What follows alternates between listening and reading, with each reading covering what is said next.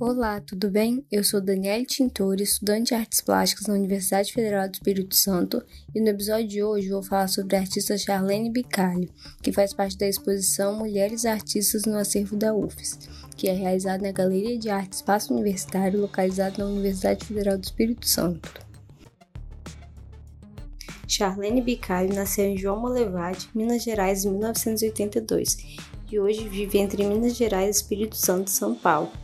É formada em Administração Empreendedora pela Unileste, Minas Gerais, e mestre em Administração pela Universidade Federal do Espírito Santo. Ingressou na atividade artística em 2010 e ampliou seu conhecimento na área com residência no ateliê da artista visual Rosana Paulino. Artista visual, performer, produtora cultural e educadora, Charlene tem sua produção voltada para investigação, fotografia, performance, intervenção, instalação e vídeo.